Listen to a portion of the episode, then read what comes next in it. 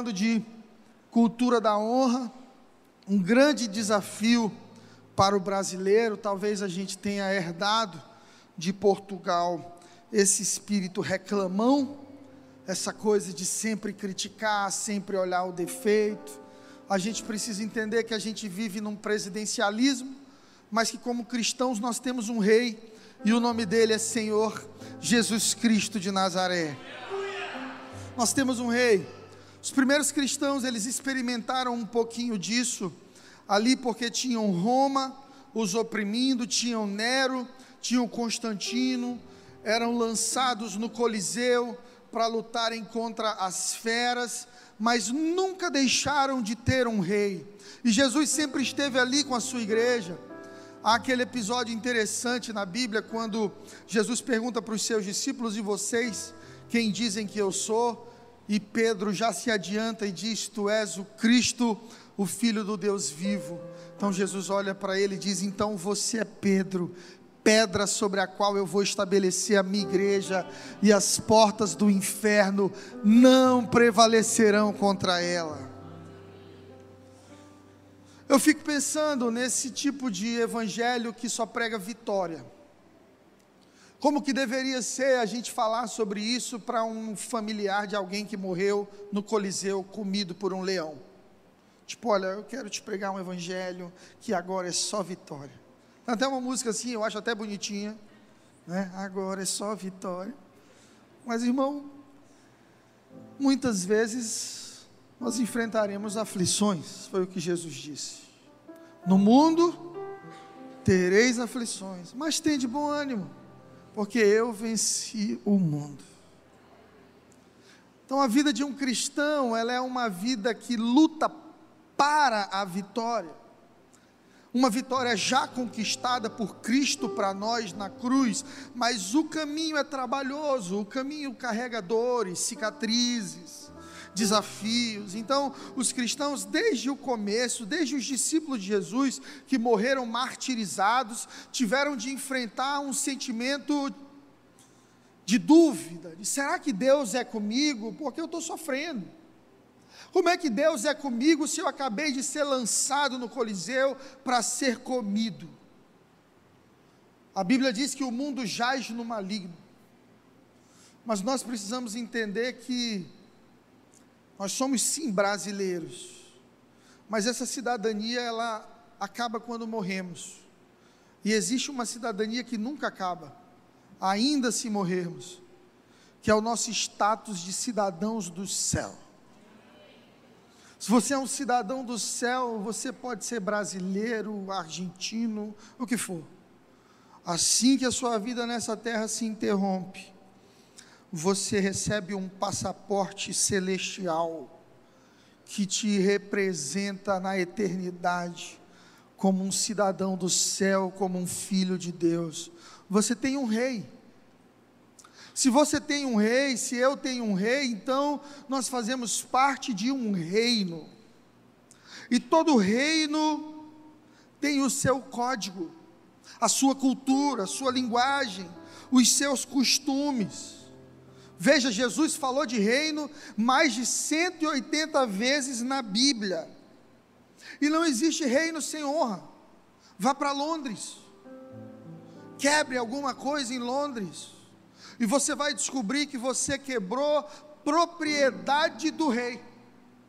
Antes era rainha, agora é o rei Charles.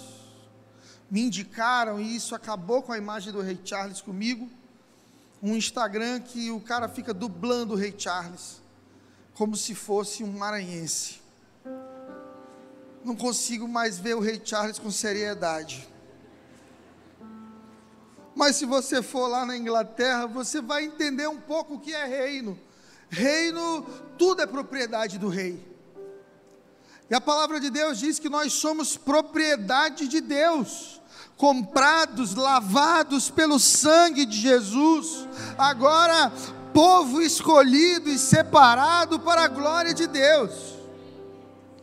Então somos brasileiros, temos uma cultura, gostamos de samba, feijoada, futebol, mas acima do nosso status de brasileiros, nós somos cidadãos do céu. Então, se é natural do brasileiro ter o jeitinho brasileiro, é natural do céu não ter jeitinhos, ter princípios e valores. Se é natural para o brasileiro ser sensual demais, então a mulher brasileira que é do reino de Deus vai se vestir com decência. Se é natural para o brasileiro desafiar e desonrar as autoridades, então para o brasileiro que serve ao Rei Jesus, será natural a honra e a cultura da honra. O nosso desafio, igreja, é transicionar a nossa mente de brasileiros para cidadãos do reino de Deus. Se você puder, abra sua Bíblia em Lucas 9, versículo 46. Eu estava com saudade de vocês.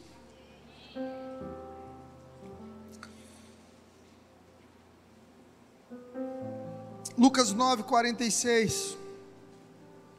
E suscitou-se entre eles uma discussão. Começou entre eles uma discussão, os discípulos, sobre qual deles seria o maior. Mas Jesus, vendo o pensamento de seus corações, pegou um menino, colocou perto de si e disse para os discípulos: Qualquer que receber esse menino em meu nome, me recebe e qualquer que me recebe, recebe meu Pai que me enviou. Porque aquele entre vós todos que for o menor, este será o maior. E respondendo João, disse: Mestre, vimos um homem que em teu nome expulsava demônios e lhe proibimos, porque não te segue conosco. E Jesus lhe disse: Não proibais, porque quem não é contra nós, é por nós. Bem aqui, nós temos um raio-x do coração do homem. Mesmo os discípulos, mesmo aqueles que amam a Jesus, mesmo aqueles que querem andar mais perto de Jesus, mas lutam com a sua humanidade. Irmão, isso aqui é carne. Ó. Você beliscar dói aí? Dói ou não dói? É carne. O apóstolo Paulo disse: O que eu quero, eu não faço. E o que eu não quero, eu faço. Há uma batalha entre nós. Uma batalha sua contra você mesmo, contra a sua imaturidade, contra a sua ambição, contra o seu desejo de promoção, o seu desejo de ser o mais importante, o melhor. E é isso que está acontecendo aqui entre os discípulos. A pergunta deles é: quem é o mais top? quem é o mais interessante, quem é o mais espiritual, quem é o número dois de Jesus. Jesus falava demais na sua morte, então os discípulos já estavam assim: quem é que vai tomar o lugar de Jesus aqui no nosso meio? Em seguida, João, que era o mais amado, ele mesmo se autodenominava assim, também talvez o mais ciumento, porque o mais amado às vezes é o mais ciumento, não é verdade? Ele já diz para Jesus: Mestre, a gente viu um cara ali que não anda com a gente, mas está pregando. A gente não deixou, porque o Evangelho é nosso, porque a plataforma é nossa, porque a unção é nossa. Nós somos os donos da palavra, da verdade, do mover. Primeira coisa que Jesus faz é pegar uma criança, um menino. E Jesus era muito tranquilo. Porque se fosse o pastor Fred, ele diz assim: bande jumento. Eu estou três anos ensinando vocês. Vocês nunca entendem nada. Eu estou estou dando minha vida para vocês virarem essa chave. E a gente está aqui, vocês estão discutindo quem vai tomar o meu lugar. Hoje, Gabriel, manda um raio aqui na cabeça de João. Né? Vai morrer e acabou.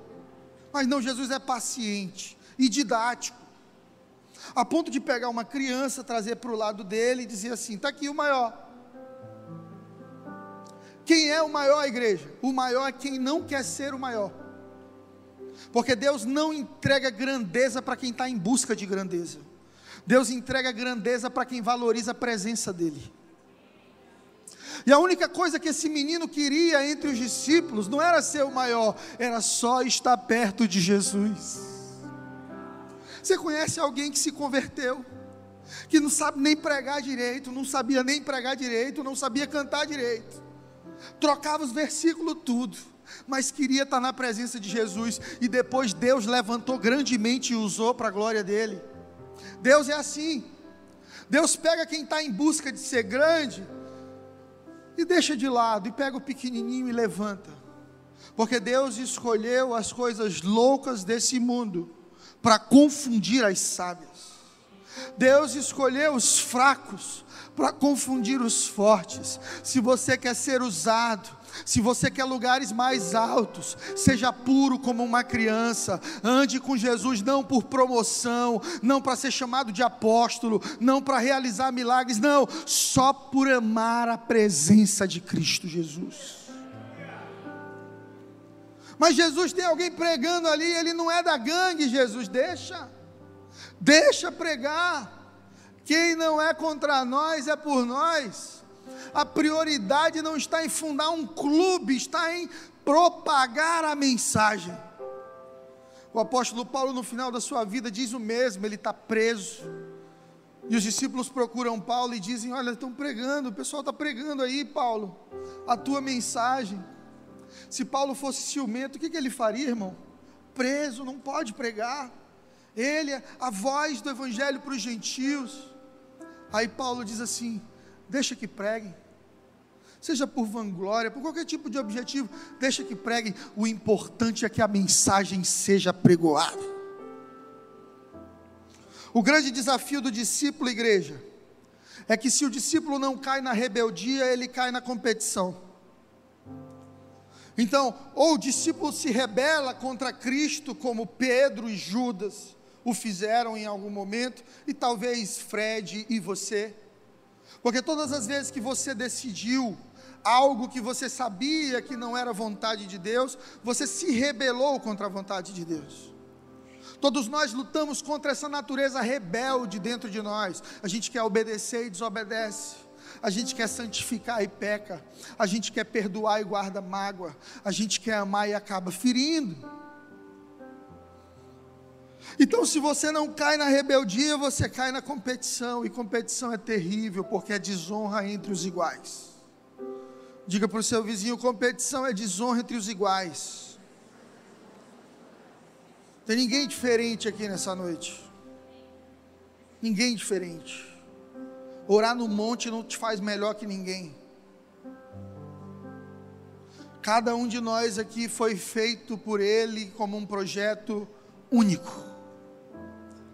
Podem existir outros Tiagos, mas só um aqui, com esse coração, com essa história de vida. Podem existir muitos Freds, mas só esse aqui que nasceu em São Luís do Maranhão, no Parque Shalom e com essa história de vida. Então, toda vez que você se compara com alguém, você desonra a Deus e essa pessoa. E essa é a mentalidade de Caim. Caim é um caso curioso na Bíblia, porque Caim carregava uma marca. Eu não sei se você sabe, Caim foi o primeiro homicida do mundo. Primeiro homicida. Fruto do primeiro casal, Adão e Eva. E depois que Caim mata seu irmão, a Bíblia diz que Deus coloca uma marca em Caim. E onde Caim vai, ele é visto como assassino.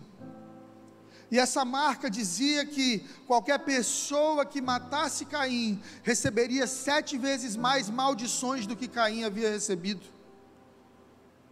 Se você conhecesse alguém que ferir essa pessoa traria sete vezes mais maldições para a sua vida, você seria amigo desse cara?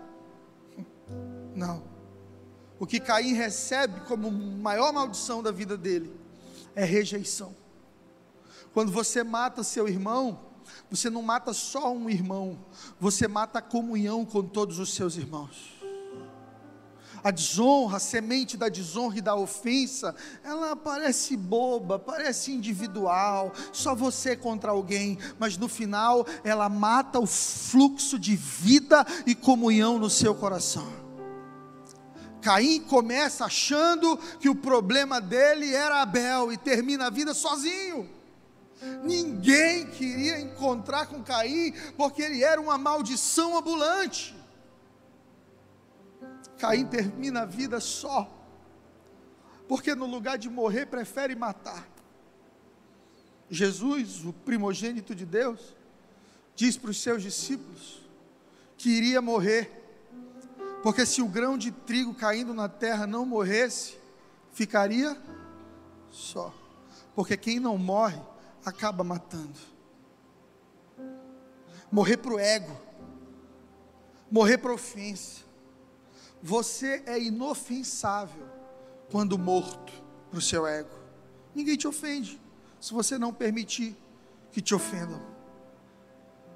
Ninguém te puxa para baixo se você decidir habitar nos altos lugares com o Senhor. Caim, ele revela o pior do ser humano: o ciúme, a inveja, a crítica. E a minha pergunta para você nessa noite é: por que mesmo que Caim matou Abel? Você acha que o problema de Caim era Abel, igreja? Vamos lá, alguém, o problema de Caim era Abel? Não. Deus pede um sacrifício para os dois. E te contextualizando de maneira histórica, o sacrifício no Antigo Testamento, ele tinha um formato. Deus não se atém a fórmulas, Deus se atém a princípios e formas. É diferente. E o formato do Antigo Testamento é derramamento de sangue. Quando Adão e Eva pecaram, a palavra diz que eles se esconderam porque entenderam que estavam nus, ficaram envergonhados, descobriram a nudez. E ali naquele momento é a primeira vez que sangue vai ser derramado no jardim do Éden.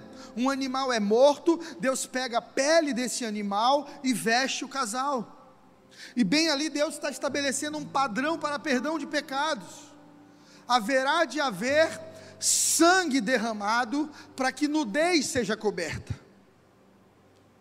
Então agora, Caim e Abel já são adultos a palavra conta que Abel era pastor de ovelhas, de animais. Então Abel tinha o material humano para sacrificar, concorda? Ele tinha ali um animalzinho para escolher e derramar sangue. Caim, lavrador, agricultor. Caim não tinha. O que é que Caim tinha que fazer para sacrificar? Ter comunhão com seu irmão. E dizer assim: Ô Abel, tudo bem? Boa noite, meu filho, boa noite. Seguinte, está precisando do que aí? De batata, de mandioca, de tomate. Eu vou te dar aqui umas sacas disso. Escolhe para mim um animal que eu preciso sacrificar para o meu Deus também. Só que a gente vai vendo nas entrelinhas da Bíblia que Caim vai oferecer para Deus fruto do seu trabalho, ou seja, mato, coisas da sua lavoura. Eu te pergunto, é esse o formato que Deus estabeleceu? Não. Caim vai fazer do jeito dele. Porque Caim tinha dificuldade com seu irmão. E quando você tem dificuldade com seu irmão, a sua adoração é inválida. Enquanto você não perdoa quem você está guardando no seu coração aí, não adianta cantar e levantar a mão para Deus, porque não passa do forro da igreja. Jesus disse: se você for levar uma oferta na sinagoga, e chegando na frente você lembrar que alguém tem algo contra você, ou você tem algo contra alguém, volta e resolve, e depois volta para entregar a sua oferta. Porque Deus não recebe o seu dinheiro, Deus recebe a condição do seu coração. Isso é muito poderoso, gente. A gente precisa entender que o Deus que aprovou é, é, Abel reprovou Caim. Eu te pergunto, Deus reprova? Reprova, fala para o teu vizinho, reprova. Caim foi reprovado. Então Deus é cainfóbico. Deus foi preconceituoso com Caim. Deus não gosta de vegano. Essa é a geração do cubo mágico de uma cor só do mimimi.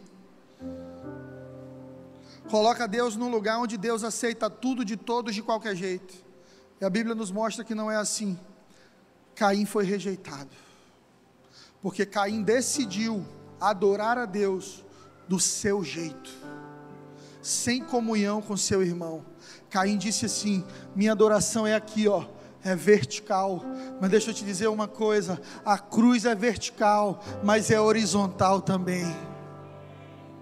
Apocalipse diz que Deus nos constituiu reis e sacerdotes. Um rei governa na horizontal, um sacerdote na vertical. É Deus te dizendo: Eu quero te dar governo em orações e decretos celestes, mas eu quero que quando você andar sobre a terra, você ande como um rei, e um rei carrega a cultura do reino. E a cultura do reino, irmão, é honrar ao próximo, honrar a Deus.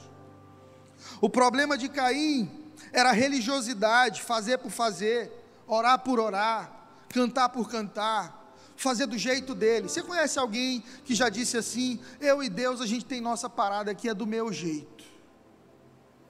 Eu não preciso fazer essas coisas de igreja, não. Eu não preciso de pastor, não. Eu não preciso de oração, não. Eu e Deus aqui, a gente tem o nosso caminho. Olha, pode até ter, mas não é o Deus de Israel, porque o Deus de Israel tem o caminho dele.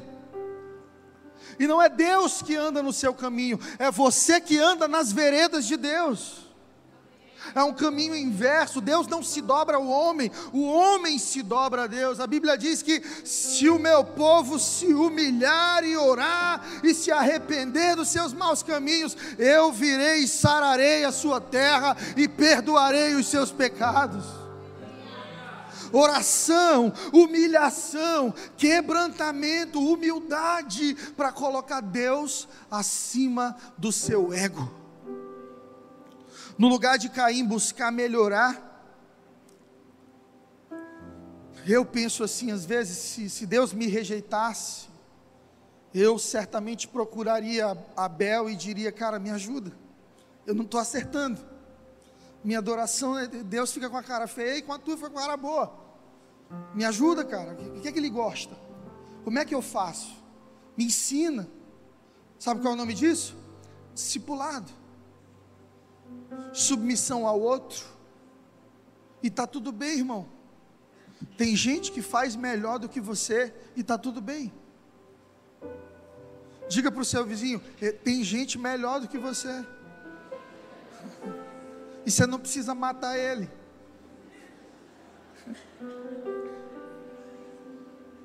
Caim não entendeu isso. Caim vê o irmão sendo aprovado e no lugar de buscar aprovação, ele vai matar o irmão. Tem gente que no lugar de melhorar, desconstrói o bom, achando que o bom vai piorar. Olha para alguém que Deus está usando e começa a criticar. No lugar de buscar ser usado por Deus, achando que a crítica vai diminuir quem Abel é. Não vai, só vai piorar a condição de Caim. É um processo inconsciente. Até a nossa vontade de falar mal dos outros, inconscientemente, nos faz sentir um pouco melhores. Eu sei que aqui não tem ninguém que fala de ninguém, mas aí fora, por aí. Você está rindo por quê? Essa coisa de comparação de pecados, você já fez isso? Ah, eu não peco assim. Eu tinha um tio que dizia assim: nunca matei, nunca roubei nunca me prostituí. Talvez isso te coloque numa condição social melhor, de não responder por crimes, mas diante de Deus, sua inveja, sua fofoca, sua maledicência, sua falta de disciplinas espirituais, te coloca na mesma condição de qualquer outro pecador. Um dia desse, uma irmã me procurou e disse: Pastor, olha, minha mãe Disse que gosta até do Senhor, mas assim, tem uma coisa contra a igreja Angelim. Está bom, o que, que é? Vamos ver se a gente melhora. É que lá entra todo tipo de gente. Ah, entendi. Então pede para tua mãe criar para mim um formulário de quem ela acha que deve entrar aqui e me mandar. Quem sabe a gente vai considerar isso aí. Ô pastor, não se zanga não. Eu digo, não, não é me zangar é que eu preciso conhecer esse querubim da porta do céu que você convive na sua casa. que acha que está na condição de dizer quem está aprovado e quem não está. O nome disso é fariseu. Jesus entrando na casa de Simão, fariseu, convidado para jantar. Jesus entra ali, Simão não está nem aí para Jesus. E a Bíblia conta que uma mulher pecadora,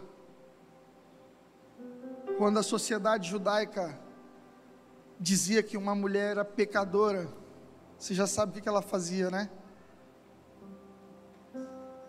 E essa mulher pecadora, imunda, se ajoelha aos pés de Jesus e começa a lavar com as suas lágrimas e enxugar com os seus cabelos.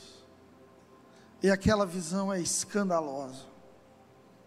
Uma prostituta lavando os pés de Deus, passando os cabelos nos pés. Pensa numa sala cheia de homens. Simão fariseu olhou e disse assim: Hum, se este fosse profeta, saberia quem é essa mulher e a qualidade de vida que ela tem. Jesus olhou para Simão e disse: Simão, eu entrei aqui e você não me deu água para lavar os pés, mas ela tem lavado os meus pés com as lágrimas e enxugado com os cabelos. Eu entrei aqui e você não me deu um beijo, mas ela não para de beijar os meus pés. Eu entrei aqui e você não derramou óleo sobre a minha cabeça, reconhecendo a minha autoridade de Messias, mas ela do perfume mais caro. Quem você acha que adorou a Jesus na casa de Simão? A mulher pecadora.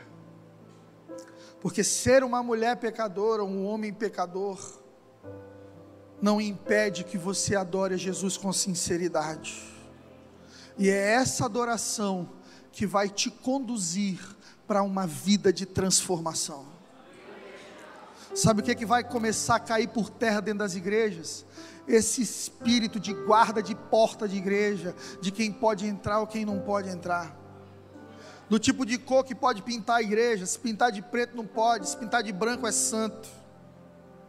Esse tipo de hipocrisia religiosa de gente que não rouba, mas mata os outros dentro do coração e com a língua vai desconstruindo seus irmãos, como Caim matou Abel. O nome disso é religiosidade.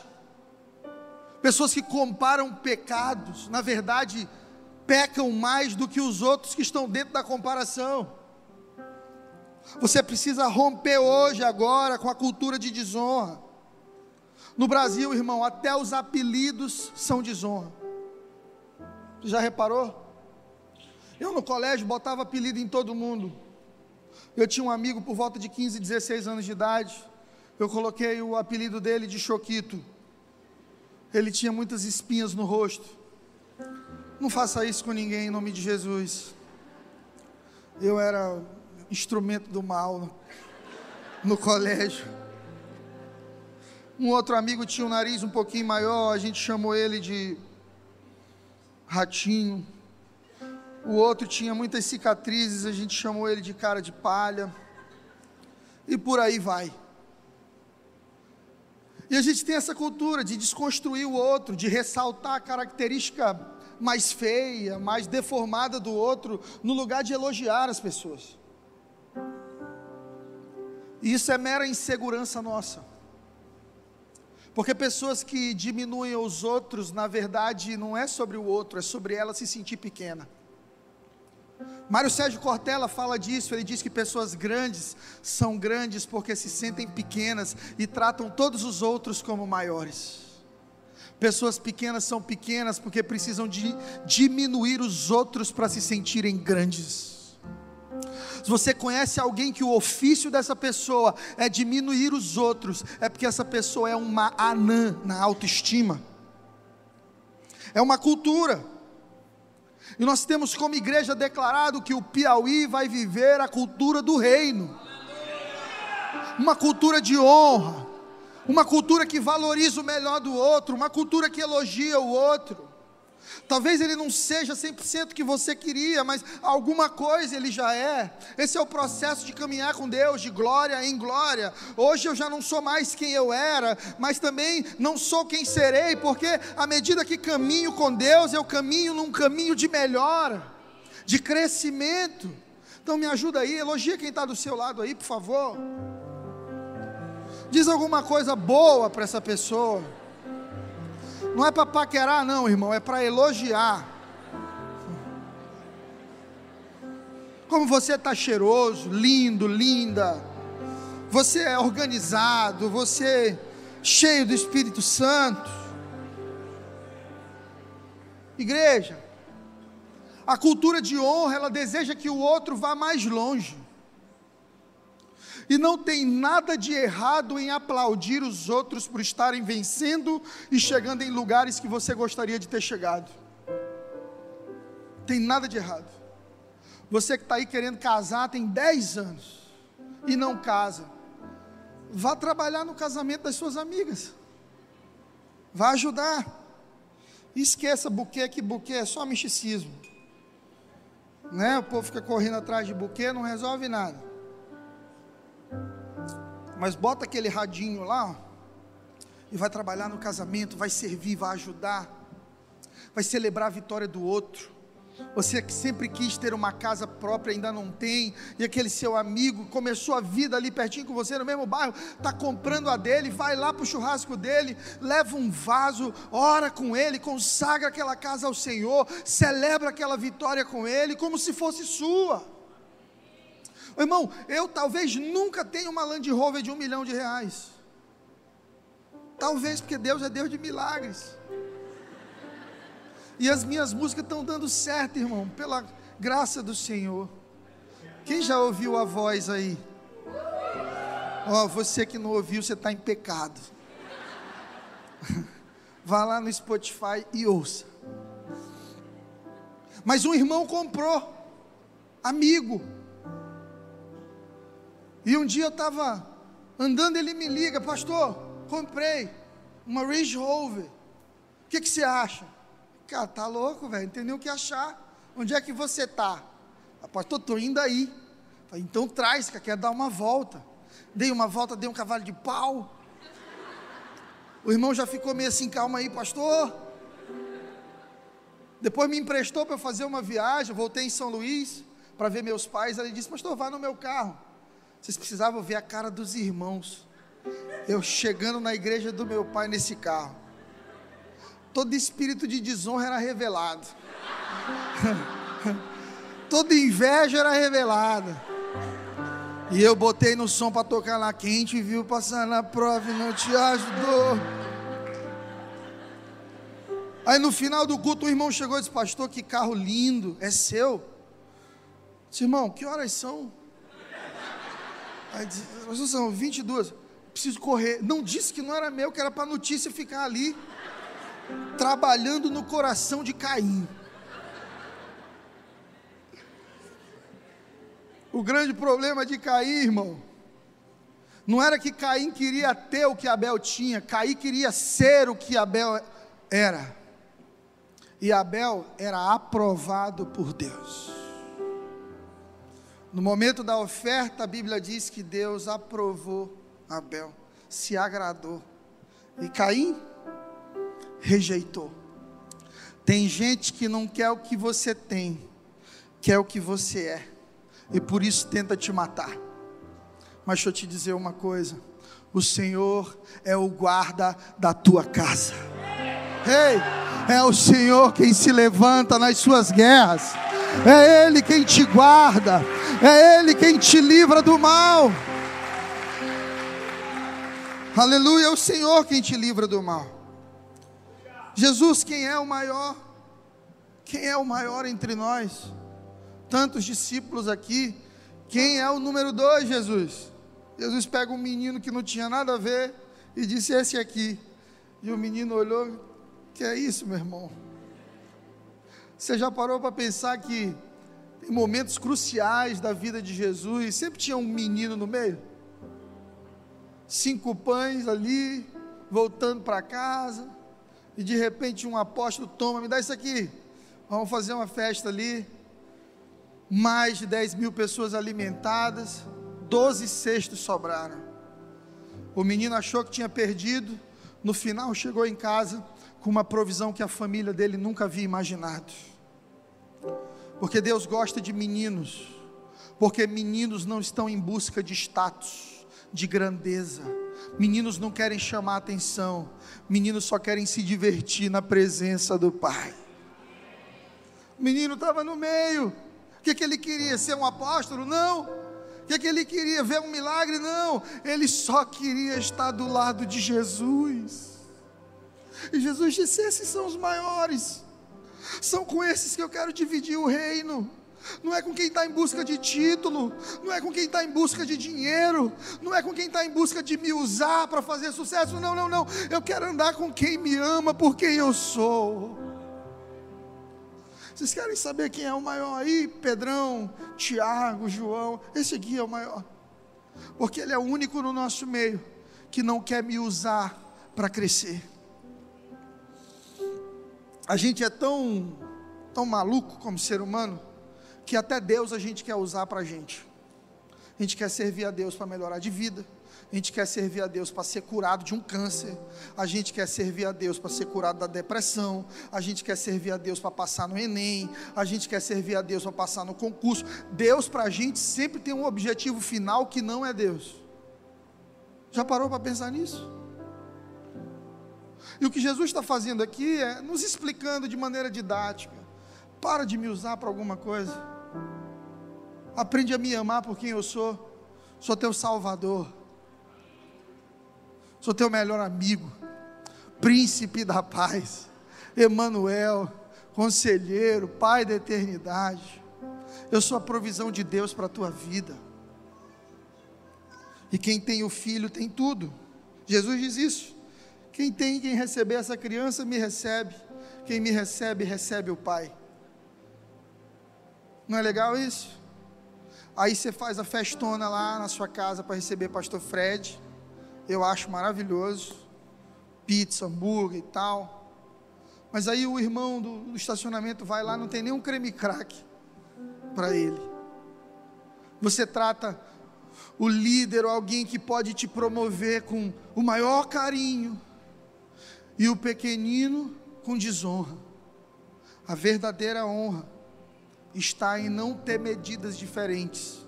Se oferece para todos o mesmo cuidado, a mesma atenção. O maior é o que serve, diga isso comigo: o maior é o que serve.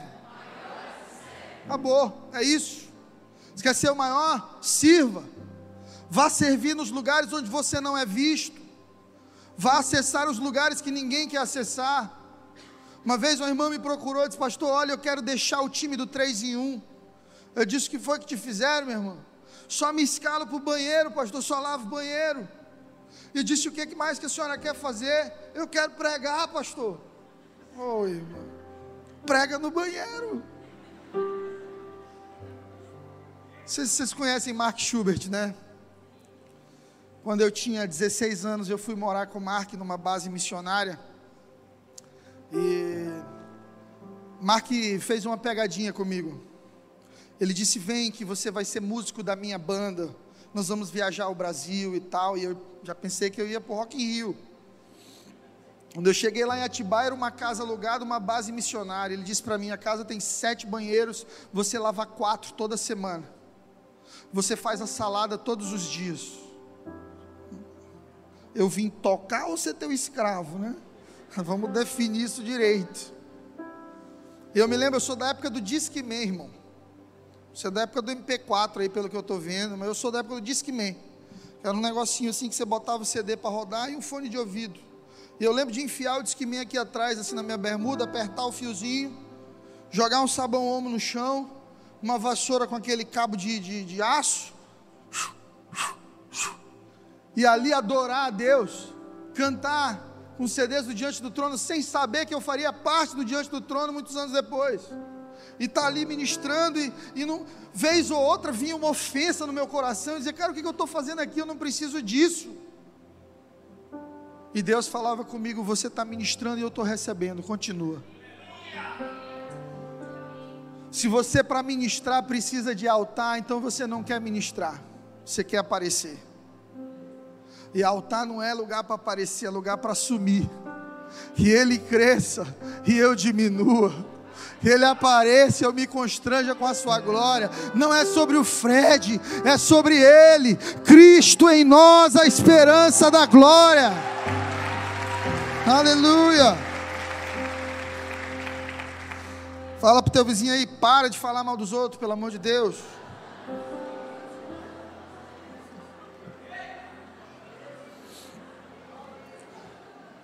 Tinha um velho, história de um velho que falava bem de todo mundo, até de quem não prestava.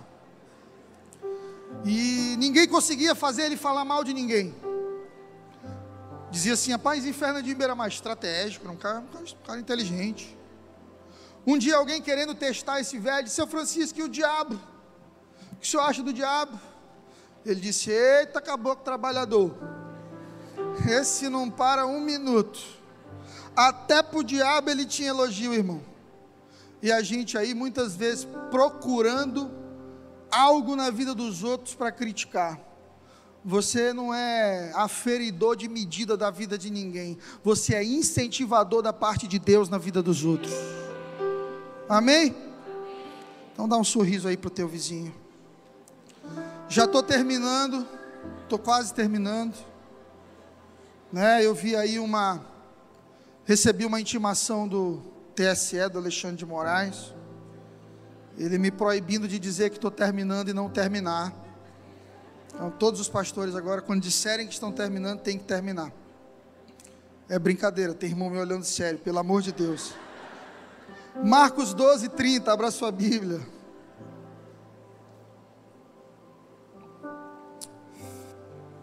Quatro níveis de honra, rapidamente. Primeiro nível de honra que você deve viver e priorizar: amar a Deus acima de todas as coisas. Amarás o Senhor teu Deus de todo o teu coração, de toda a tua alma, de todo o teu entendimento e de todas as tuas forças. Deus, Deus, Deus, Deus, Deus. Deus sempre em primeiro lugar no seu coração. E se você colocar Deus em primeiro lugar na sua vida, você nunca vai ficar em segundo lugar, porque eu nunca vi alguém honrar a Deus e ser desonrado. Deus é um Deus de honra. Quando você honra a Deus, Deus vai te honrar também. Provérbios 3, 9. Honra o Senhor com os teus bens, com a primeira parte dos teus ganhos. Aqui tem irmão que fica endemoniado com esse versículo. Como é que é, pastor? Honra o Senhor com os teus com os teus cânticos, com os teus emojis, com os teus posts do Instagram, com os teus bens. Porque aonde estiver o teu tesouro, ali estará o teu coração. Tem gente que consegue fazer tudo para Deus, menos dizimar. Porque quando entra no assunto do dízimo, arruma até versículo bíblico para dizer que não existe. É coisa do Velho Testamento, pastor. É, então vamos para Atos. Quando as pessoas vendiam tudo e lançavam aos pés dos apóstolos. Pergunta para o teu vizinho: você quer o antigo ou o novo agora? Tem irmão que quer promoção de dízimo. Tem irmão que quer dar o dízimo do jeito dele. É, esse mês só 5%. Não, esse mês eu vou, eu vou fazer o seguinte, eu vou fazer um sopão ali. Eu vou dar para os pobres, pastor. Tem irmão que vem para o culto da igreja Angelim, dizima aqui, mas faz parte de outra igreja. Você está desonrando sua igreja. Você tem que desonrar na sua igreja. Se essa é a sua igreja, aqui você derrama o seu dízimo, porque esse é o lugar que te alimenta. Mas se você é de outra, aqui você pode até ofertar, mas você precisa honrar a casa que te protege e que te cobre. Honra o Senhor com os teus bens. Se você não consegue honrar o Senhor com os teus bens, você não honra o Senhor. Eu tenho um amigo Urias, tem três mestrados em teologia, foi para os Estados Unidos estudar. Eu tive com ele agora com Flávia, ele e Moana são preciosos. E ele me disse que entrou numa seletiva para ser pastor numa igreja americana, pastor de campos. E quando ele já estava nos finalmente para ser aprovado, todos os líderes sentaram com ele numa mesa e disseram assim: puxa aí o histórico dos dízimos dele, desde que ele congrega conosco. E ele disse para mim, Fred, eu quis me ofender, porque aquilo mexeu comigo. Eu falei, bem, é sobre dinheiro? O pastor disse: não, é para saber se o seu coração está aqui na mesma maneira que as suas palavras. Porque onde estiver o teu tesouro, ali está seu coração. Você sempre investe naquilo que você acredita e naquilo que você ama. Se você honra ao Senhor, Deus quer ter acesso às tuas finanças também. Mateus 4, 10. Vai-te, Satanás, pois está escrito: adorarás ao Senhor teu Deus, e somente a Ele prestarás culto. Tem gente que adora o corpo, tem gente que adora o currículo, tem gente que adora a conta bancária, tem gente que adora a carreira, tem gente que adora o filho, a esposa. Se morrer, quer se jogar no buraco junto, a vida acabou. Se adoração é quando você depende do outro, é quando você prioriza o outro acima de você. E a palavra de Deus diz que somente ao Senhor teu Deus você deve adorar. E essa resposta que Jesus dá para o diabo, Jesus dá no topo do pináculo. Você lembra da tentação no deserto? O diabo pega Jesus e leva para o lugar mais alto. Quem aqui quer alcançar lugares altos? Amém. Uma coisa que não te contaram sobre lugares altos, o diabo está lá também. Você vai encontrar ele nos lugares altos. E todas as vezes que você alcançar lugares altos, você vai ser tentado a se dobrar ao governo desse mundo, a mamon, a corrupção, a não priorizar Deus, os seus princípios e valores, mas priorizar a si mesmo. Por isso Jesus responde: está escrito. O diabo, deixa de onda eu não me movo pelo que eu sinto, não me movo por proposta, não me movo por emoção, eu me movo por aquilo que está escrito, porque o que está escrito não muda. Céus e terra passarão, mas a palavra do Senhor permanece para sempre. Aleluia. Segundo nível de honra, Êxodo 20, 12. Honra teu pai e tua mãe, a fim de que tenha vida longa na terra que o Senhor teu Deus te dá. Te contar a história de um pastor muito querido, que era todo atrapalhado. Eu andei com ele um tempo e ele não prosperava. A vida dele era de era altos e baixos o tempo inteiro. Tudo que ele fazia dava certo um tempo, dava errado depois. E um dia eu descobri por quê. Numa ministração da igreja sobre perdão, a esposa dele olhou para mim e disse: Nossa, isso é para o meu marido. Eu disse: É porque. Ah, Fred, tem 12 anos que ele não vai visitar o pai. Como? 12 anos que ele não vai visitar o pai. Ele tem ódio do pai. Porque o pai foi ausente, porque o pai foi alcoólatra, porque o pai abandonou, porque o pai isso, o pai aquilo. Quando você desonra a fonte, você não consegue beber dela e nem experimentar de prosperidade. A fonte muitas vezes não é o que você esperava. Seu pai pode não ter sido o que você esperava, mas ele é seu pai. E esse versículo aqui não diz assim: honra teu pai se ele foi bom, se ele foi teu amigo, se ele foi fiel à tua mãe, se ele foi trabalhador, se ele te incentivou. Não, honra teu pai e tua mãe. O projeto de Deus para algumas pessoas aqui nessa noite, eu digo isso em nome do Senhor, é causar uma reconciliação entre você e seus pais. Você tem tentado romper na sua vida e não tem conseguido, e você tem perguntado para Deus o que, que eu tenho feito de errado. Eu quero te responder em nome do Senhor: você desonra seus pais, e quem desonra a fonte, não pode colher do fruto. Hebreus 13, 17, já estou terminando. Obedecei a vossos líderes, na tradução original, pastores, sendo-lhes submissos, Pois eles estão cuidando de vós, como quem há de prestar contas, para que o façam com alegria e não gemendo, porque isso não vos seria útil. Tem ovelha que faz o pastor gemer, de ódio, dá trabalho. E a palavra está dizendo aqui: honra. Porque pastores também são uma fonte, cobertura. Infelizmente, irmão, tem ovelha que cospe na fonte, tem ovelha que mija na fonte, e depois quer beber da fonte. Deixa eu te perguntar uma coisa: quem é que escolhe o pastor? É a ovelha, correto? Correto ou não? Quem escolheu Fred para ser seu pastor? Não foi você? Que entrou aqui, olhou para mim e disse: Uau, é esse o escolhido de Deus na minha vida. Bem, se você me escolheu para ser pastor na sua vida, então agora é contigo me honrar. Eu não tenho que te cobrar honra, eu não tenho que te agradar, eu não tenho que pregar o que você gosta, eu não tenho que concordar com você quando você estiver errado. Eu não tenho que ficar fazendo carinho quando você estiver com mimimi.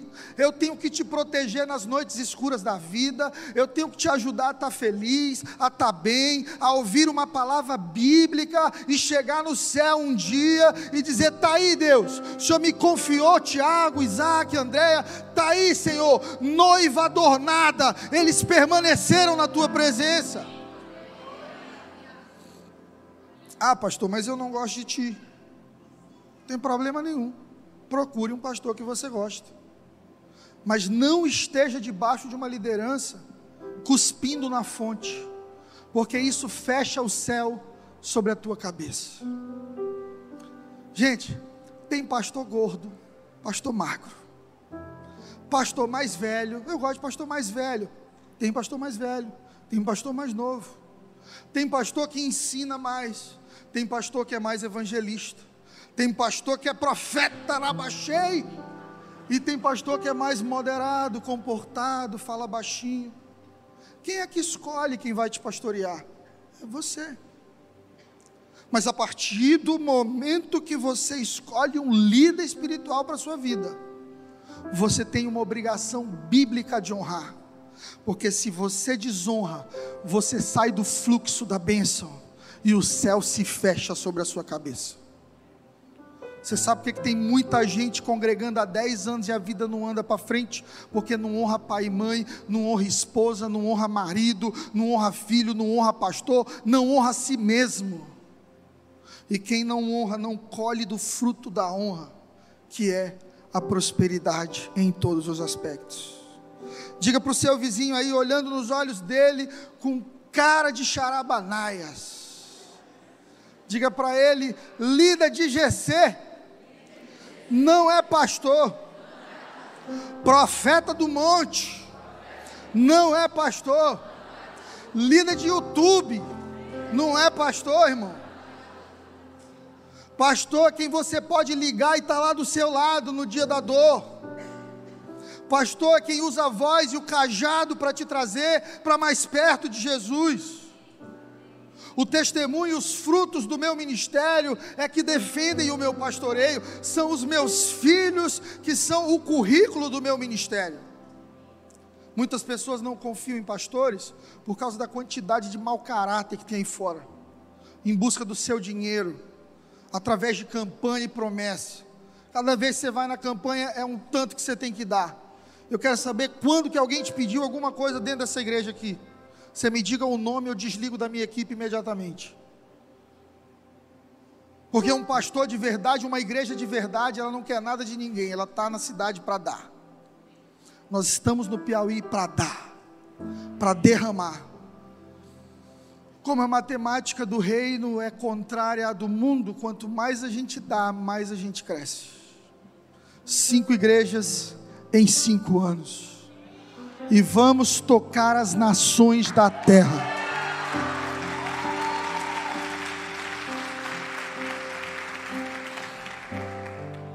Submissão é um princípio, irmão.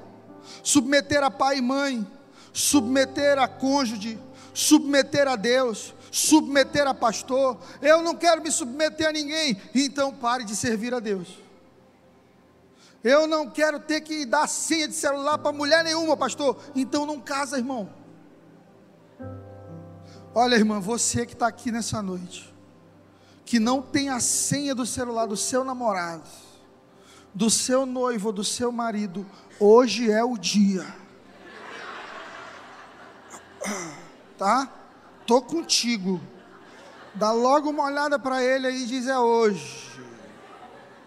É hoje. Hoje é uma noite de cura. Oh, aleluia. Ah, porque fica querendo me rastrear, pastor. Todo lugar que eu vou eu tenho que ir. Às vezes Flávia me liga onde tu tá. Eu digo, vou mandar a localização em tempo real do zap. Vá me acompanhando aí. E digo pelo histórico, eu estive na igreja, almocei com o pastor Isaac, de lá cortei cabelo com o irmão filho, e de lá fui na padaria, comprei 10 pães. Aí Vitória, meu Deus, que exagero. Eu digo, filho, eu estou dando aqui o. Estou dando o currículo aqui para tua mãe, minha filha. É assim. Casou tem que prestar conta. Casou tem que honrar. Quero comer frango, não, quero comer peixe. Então vamos comprar logo esse peixe. Eu quero ir para Fortaleza, não, eu quero ir para Barra Grande. Vamos para Barra Grande. Lá em casa a gente sabe, se precisar perder, eu perco. Porque eu prefiro perder morrendo e frutificando no coração da minha família, do que ficando vivo sozinho. Ah, o grão de trigo caindo na terra, se não morrer, fica só. Tem muita gente morrendo só, porque nunca cedeu, porque é orgulhoso demais. Quando você morre, você frutifica. Sabe qual é a pergunta do morto? Como é que você prefere? Você lembra de Abraão e Ló se separando? Abraão rico, Ló enriqueceu por causa de Abraão, se não tinha ficado para trás. Abraão traz o sobrinho com ele, dá oportunidade para o cara, ensina o cara a trabalhar, no final o cara vai sair e Abraão ainda diz assim: escolhe, leva quem você quiser, faz o que você quiser. Sabe por quê? Porque eu sou um homem de honra, e não é sobre para onde eu vou, é sobre quem eu carrego dentro de mim. no final da história de Abraão, ele estava salvando Ló. Porque quem escolhe muitas vezes a grandeza termina sendo assassinado por ela. Quem escolhe Deus tem tudo. Eu quero te incentivar, essa palavra é para alguém aqui nessa noite. Escolha Deus. Escolha Deus e você terá todas as outras coisas. Escolha Deus em todo o tempo. Estou terminando. Quarto e último ponto é porque eu estava com saudade. O quarto e último ponto de honra na vida de um cristão é o cônjuge. É honrar sua esposa, honrar seu marido.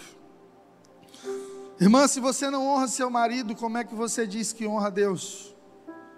Se Deus disse em Efésios 5: mulheres, sejam submissas aos vossos maridos, como Cristo, como a igreja é a Cristo. Irmão, como é que você diz que Deus é contigo, que você é de Deus, se você não consegue honrar sua esposa?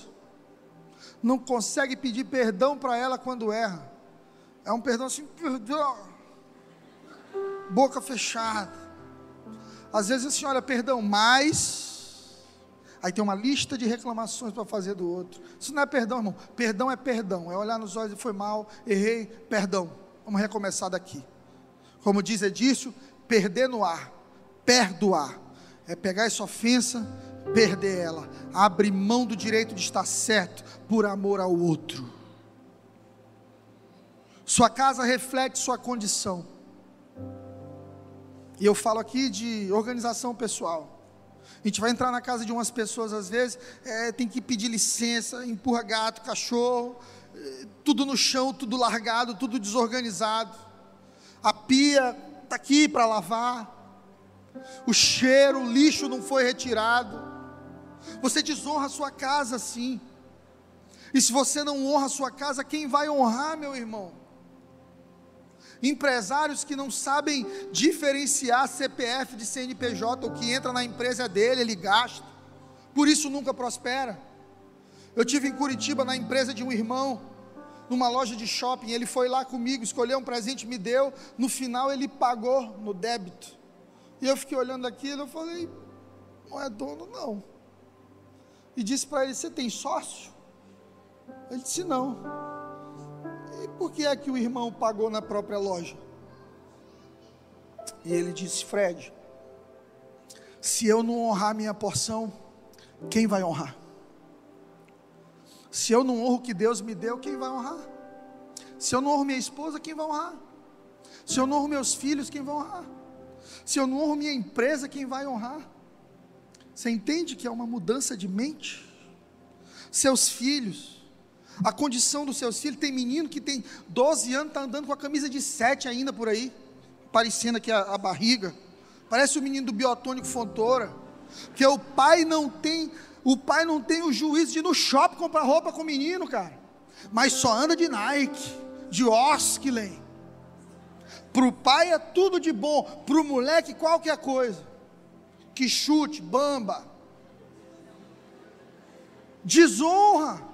A esposa, tudo é caro para a esposa. Fazer a unha é caro, fazer o cabelo faz em casa. Sobrancelha faz em casa. Fica parecendo o símbolo da Nike.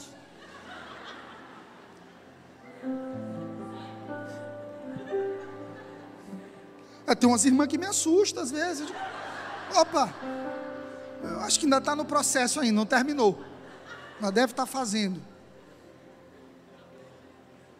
É responsabilidade sua cuidar da terra que Deus te deu, irmão.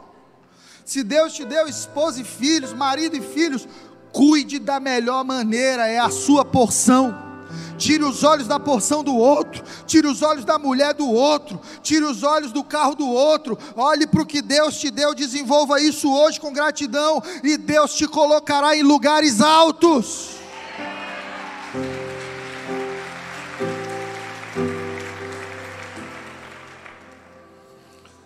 Tudo reflete a nossa espiritualidade, tudo, tudo ao nosso redor. A vida pode ser um jardim ou pode ser uma selva. Depende da maneira como você lida com as coisas que Deus te deu. O mundo caiu porque Eva conversou com uma serpente dentro de um jardim. E eu te pergunto: é para ter serpente em jardim? Não. É para ter serpente em selva. Só que a gente esquece que todo jardim que a gente abandona vira selva. E aí entram as serpentes e escorpiões do maligno, que nos fazem perder coisas que Deus nos deu, que no começo eram tão belas. Pastor, meu casamento era tão bom, o começo foi tão bom. Pastor, esse emprego era tão bom. Pastor, minha fé no começo era tão pura. E hoje tudo que eu tenho na cabeça é ofensa, falta de perdão, dúvida, incredulidade, é porque você deixou de zelar, deixou de cuidar do jardim. Mas a boa notícia dessa noite é que você está vivo. Você serve um Deus vivo. Quando você acordou nessa manhã, caiu um crédito na sua vida. As misericórdias do Senhor se renovaram sobre você. Deus olhou para ti e disse assim: pode estar tá uma bagunça, mas se você quiser um parceiro para arrumar isso aí, conta comigo, eu vou te ajudar, eu vou te ajudar a restaurar esse jardim, eu vou te ajudar a viver uma vida abençoada, eu vou te ajudar a viver um casamento doce, amável mais uma vez. Você só precisa se levantar mais uma vez.